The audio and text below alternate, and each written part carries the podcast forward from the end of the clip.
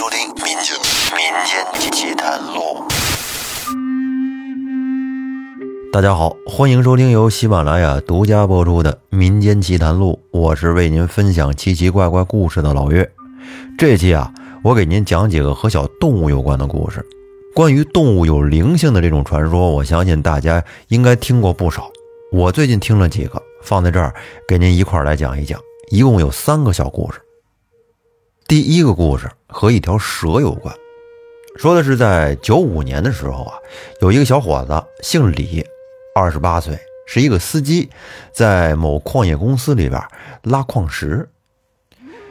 在九五年有一天上午，小李开着车在路上正走着呢，突然就看到前边有一条手腕一般粗细、两米长的白花蛇，就盘在那路中间，脖子伸得老长。跟那吐着信子，小李一见，说实话有点害怕，他也不忍心压过去，于是便把车掉头往回开。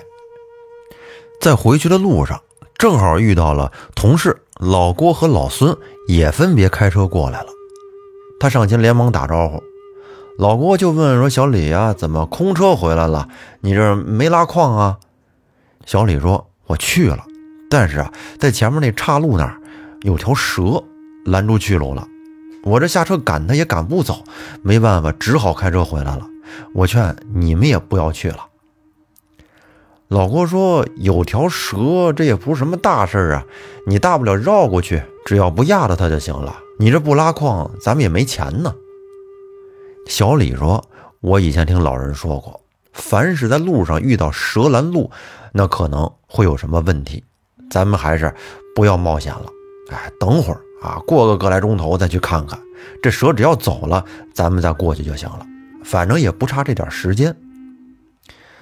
老郭听完，觉得小李说的也在理，就说：“这老孙呐，咱们回去吧，等会儿再过来。”但是老孙听到前面有条蛇，他这心里呀有点活泛，挺兴奋，因为他平时最爱吃蛇肉。正当老郭喊他回去，他这儿啊。从车上跳下来，跟车周围这左看看右瞧瞧，说：“你们先走吧，我检查一下轮胎，一会儿我就跟过去。”老郭听到这儿，于是便调转车头，跟着小李开车回去了。老孙看见两个人开车走了，他这心里啊窃喜，想着今晚能有蛇肉吃了，哎，炖锅蛇汤可以好好补补身子。于是老孙便开着车。前往小李说的那个岔路口去了。到了那个路口，果然看到前面地上有一条两米多长的白花蛇盘在那儿，拦住了路。老孙这挺兴奋，一脚油门下去，朝着这蛇就冲了过去。然后只见这蛇突然就往路边这么一窜，溜开了。但是啊，车的左前轮还是压到了这条蛇的尾巴。压过蛇之后，老孙一个刹车停住，下车去捡蛇。他就发现啊，轮胎下面只有一小段尾巴，而且那个尾巴还在不停的动呢。但是蛇已经不见了。老孙有点扫兴，便爬上了驾驶室，继续往矿场开。但是他这车子刚爬上一百米长的那土坡，这坡路上方就发生了塌方。约五六百方的土石便流了下来，这一切来得太突然了。老孙还没来得及爬出驾驶室，整个车子就被土石给埋住了。在远处干活的人们发现这儿塌方了，便立刻组织人员施救，争分夺秒地进行挖掘。但是毕竟人工挖掘的速度慢呢，一个多小时之后才挖到了这辆车的车门。结果老孙失去了最佳的抢救时间。已经死了，享年三十二周岁。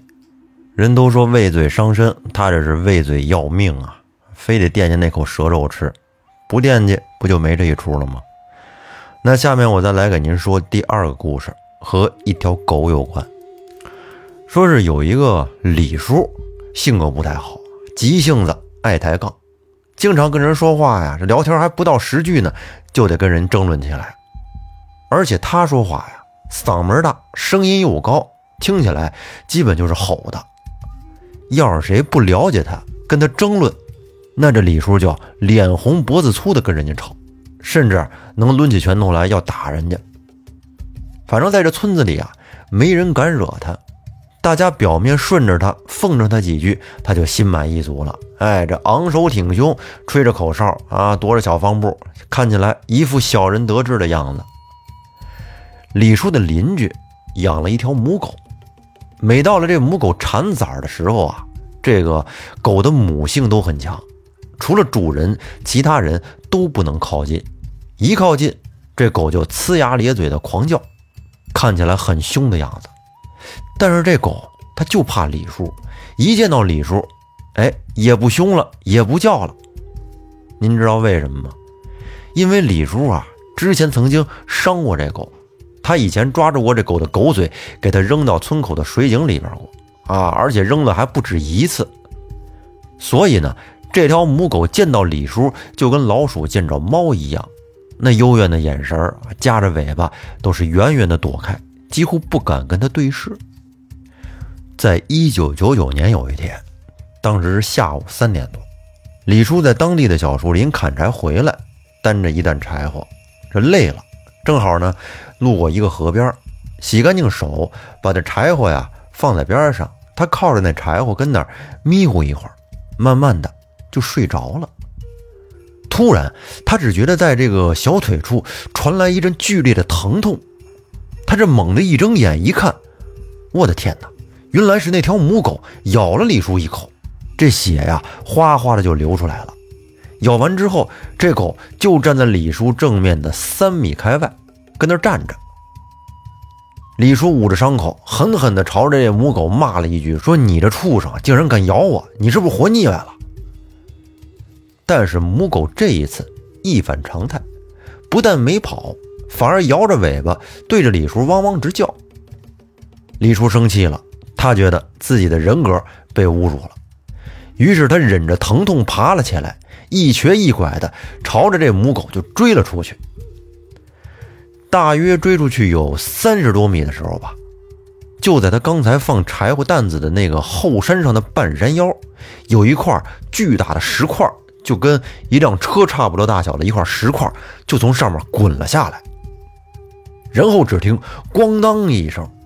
正好砸到了李叔刚才坐着休息的地方，而且那大石块还沿着河岸一直滚出了十多米，才停下不动了。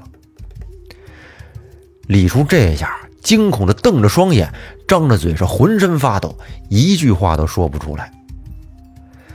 当大石块停止了滚动，母狗才停止了吠叫。李叔对着母狗站的方向，扑通一下就给它跪下了。双手向前伸着，自言自语地说：“你咬了我一口，原来是为了救我呀！你的大恩大德，我永世难忘。我给你鞠躬，我给你磕头，我的救命恩人，我的狗奶奶。”母狗呢，则坐在他前方五六米的地方，淡淡的看着李叔的表演。从这之后，李叔就跟变了个人似的，只要在家的时候。每天都会盛一碗饭来到邻居门口喂喂那条母狗，而母狗呢也会顺从的向它摇摇尾巴，让它摸摸头，就像对待主人一样，特别温顺。而且李叔从那次大难不死之后，人也变得温和一些了，不这么爱着急抬杠了。在二零零四年的秋天，那条母狗老死了，据说那天李叔的眼睛都哭红了，还是亲自挖坑。埋了母狗，这个故事很感动啊！不知道现实中会不会真的有小狗能提前预知到一些东西，从而去救人呢？那么接下来还有一个小故事，还是关于一条小狗的。说是有一个张大妈，在五年前养了一条狗，是一只泰迪啊，泰迪很可爱呀，棕色的卷毛，哎，这眼睛都被卷毛给遮住了。而且呢，这狗很机警，看见陌生人呢就会狂叫两声，并且总是会做出往前扑的动作，并且对其他狗类也不是很友好。这养狗的朋友很多都知道啊，这个泰迪啊，它是一种比较容易狗仗人势的一个品种。你假如说这个主人在它身边啊，看见别的狗，那叫的可凶了，汪汪的叫。但是你要真让它上吧，它也不敢上。如果主人不在身边，那这泰迪可怂了。这个事儿啊，是发生在一九九八年的时候。张大妈有一天提着菜篮去农贸市场买菜，因为她觉得这会儿还比较早，离做午饭的时间还早着呢，于是就带着小泰迪去公园里边逛一逛。张大妈这遛狗遛了一会儿，有点无聊，于是就一个人坐在一个大树底下的那个水泥长凳上。那小泰迪呢，则在四周跟那跑着撒欢啊，跟那玩要是平时啊，这小泰迪自己玩，没有一两个小时，他都不会收心的。但是那天不知道为什么，小泰迪刚刚玩了十多分钟，就跑过来咬住张大妈的裤腿用力的拉她。张大妈也不理他，自个儿跟那眯着眼睛，哼着小曲儿，摇晃着脑袋。小狗见大妈不理他，于是呢，就对着张大妈狂叫，但是大妈还是不理他。这下泰迪急了，就跳上大妈的怀里，对着她的下巴又叫了几声。大妈这不耐烦的轰着这个小泰迪，说自己那边玩去。这时，泰迪从张大妈怀里跳到了大妈那个菜篮子处，菜篮子处叼着里面的菜，就跳下了那长凳，拖着往远处跑。别看张大妈刚才没反应，这会儿见泰迪把自己刚才买的菜给拖走了。嘴里骂了一句：“说你是不是找打呀？干嘛把菜给叼走了？”于是便立刻起身追了出去。结果就在张大妈离那棵大树有十多步的时候，只见从树上掉下来一段大树枝。那棵树枝可是非常大呀，大概有手臂般粗细，两米多长，正好砸在刚才张大妈那座位上。一砸下来，那块树枝就烂成了三段。这是给张大妈吓得是脸色发白，连大气儿都不敢出，站在那儿都傻了，这心里是砰砰狂跳。张大妈跟那儿呆愣了差不多有五六分钟的时间，才回过神来，然后弯腰抱住他的小泰迪，语无伦次地说：“我的小宝贝儿啊，是你救了我呀！哎呀，我真是爱死你了。”说完，才捡起刚才小泰迪叼着那青菜，一手提着菜篮子，一手呢。抱着小泰迪，急匆匆地走出了公园。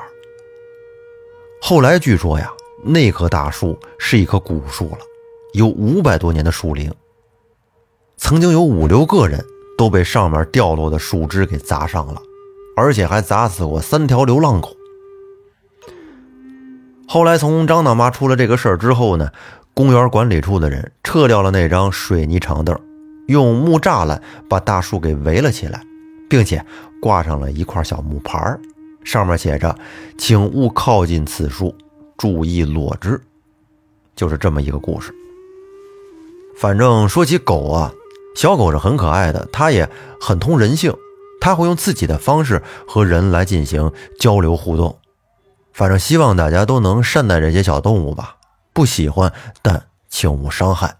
那这期节目我们就说到这儿，感谢大家的收听，我们下期再见。拜拜。